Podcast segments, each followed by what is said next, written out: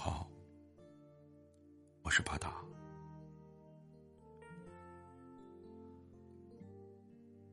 我上次回家的时候，没有见到我爸。昨天专门往家里打了一个电话，听到那头熟悉的声音，一下子又哽咽的不知道该说些什么。我小的时候。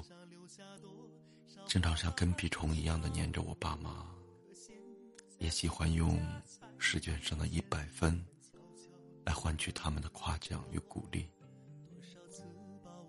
任性的向他们要着一些并不是必须的物品，却又总是不听话的惹他们生气。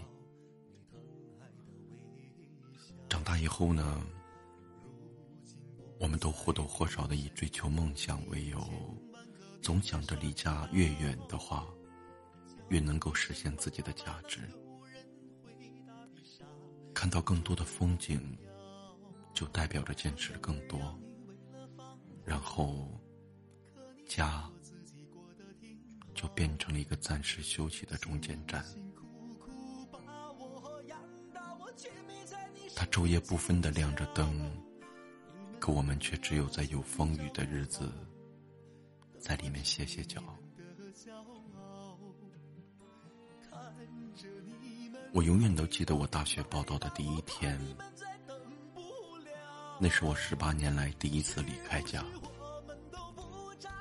第一次在一个陌生的地方生活，爸妈都来送我，尽力帮我做好准备工作。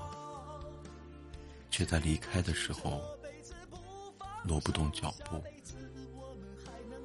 我看见对铺的学生的妈妈哭得很厉害，一直跟我们说要好好相处，要互相照顾。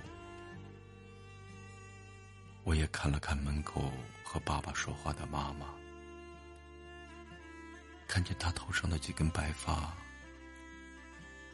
仿若在那个时候。分外的明显。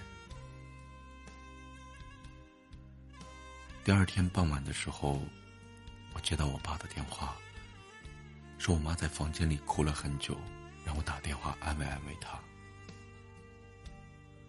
为了让我妈转变心情，我一直在想办法开玩笑，而她却默默的听着，什么也没说。我知道为什么她不说话。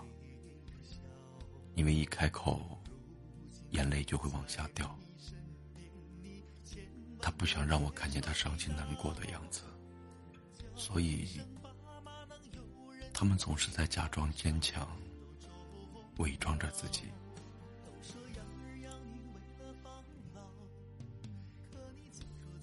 后来，工作渐渐忙起来之后。一个月回家一次的惯例变成了两个月，甚至是半年，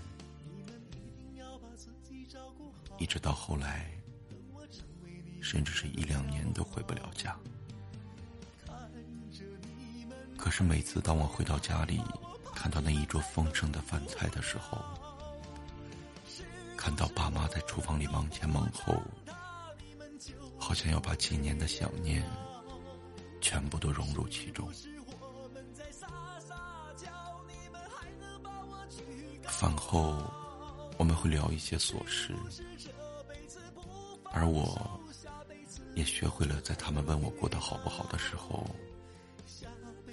用微笑去面对；学会了报喜不报忧；学会了表现出一切都很好的模样，不用再让他们担心。我的房间。每一次都是一样的干净和整洁，被子上也总有着温暖的阳光味道，书桌上也是总会有冒着热气的红茶。这么多年过去了，时间从我们的身上走过。带来的是生理上的成长和心智的成熟。时间也从他们的身上走过，留下的只有脸上的皱纹和变差的记性。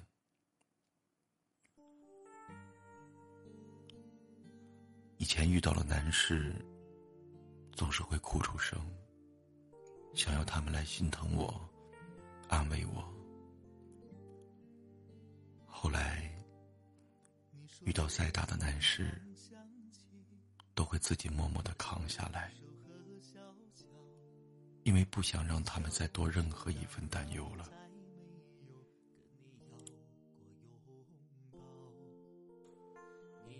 之前。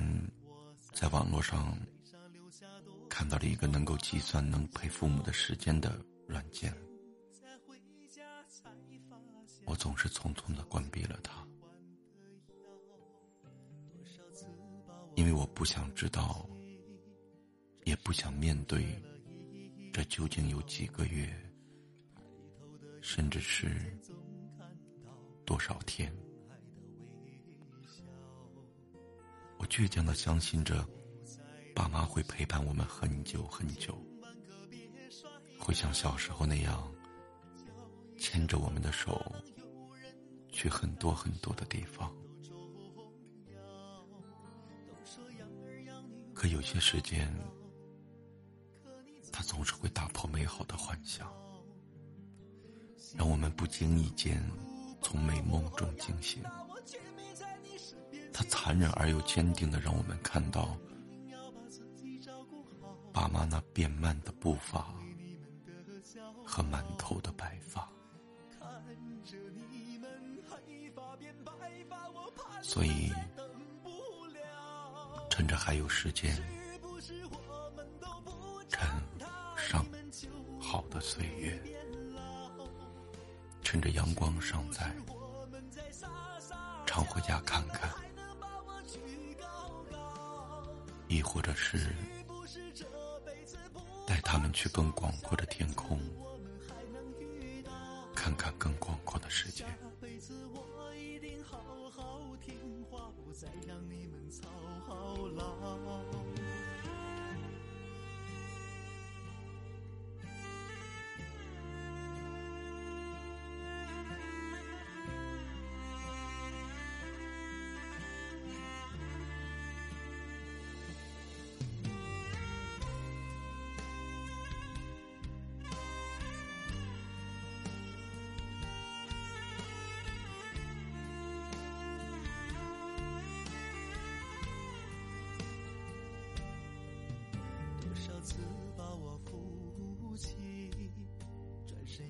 摔了一跤。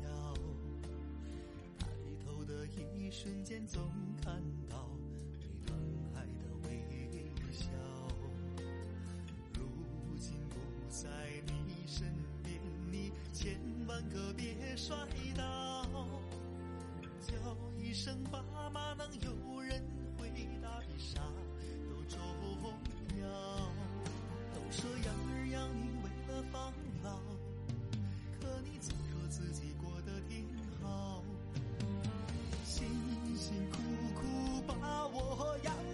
却没在你身边尽孝。你们一定要把自己照顾好，等我成为你们的骄傲。看着你们黑发变白发，我怕你们再等不了。是不是我们都不长大，你们就不会变老？